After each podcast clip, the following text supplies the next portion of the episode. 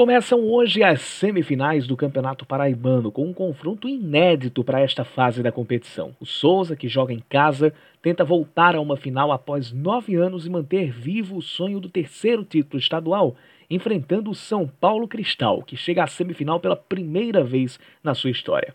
Favoritismo do Souza por jogar em casa e por ter tido a melhor campanha da primeira fase, mas nem tanto. Pegando a média de idade, o elenco do São Paulo Cristal é bem mais rodado que o do Souza.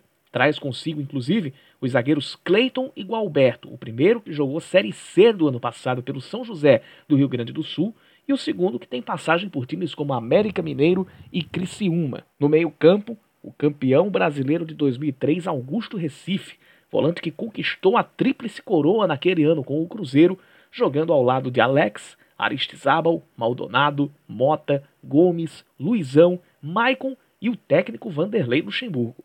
O que pesa contra é o ataque. Mesmo com nomes como Leandro Cearense, Isaías, Birubiru e Henrique, o time em oito jogos fez apenas quatro gols.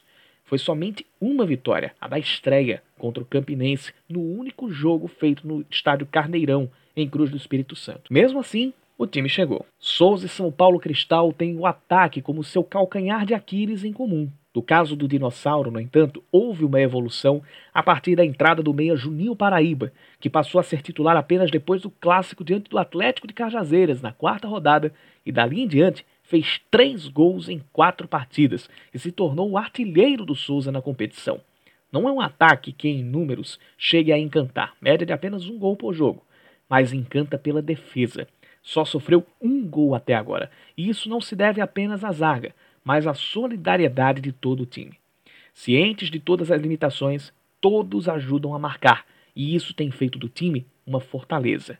Defesa, em se tratando de São Paulo Cristal, é algo a ficar atento. Foram seis gols sofridos, ainda que em quatro dos oito jogos o resultado final tenha sido o 0 a 0. Fora os quesitos técnicos, Souza e São Paulo Cristal é um jogo que vale pelo menos 560 mil reais, equivalentes à cota de participação na Copa do Brasil.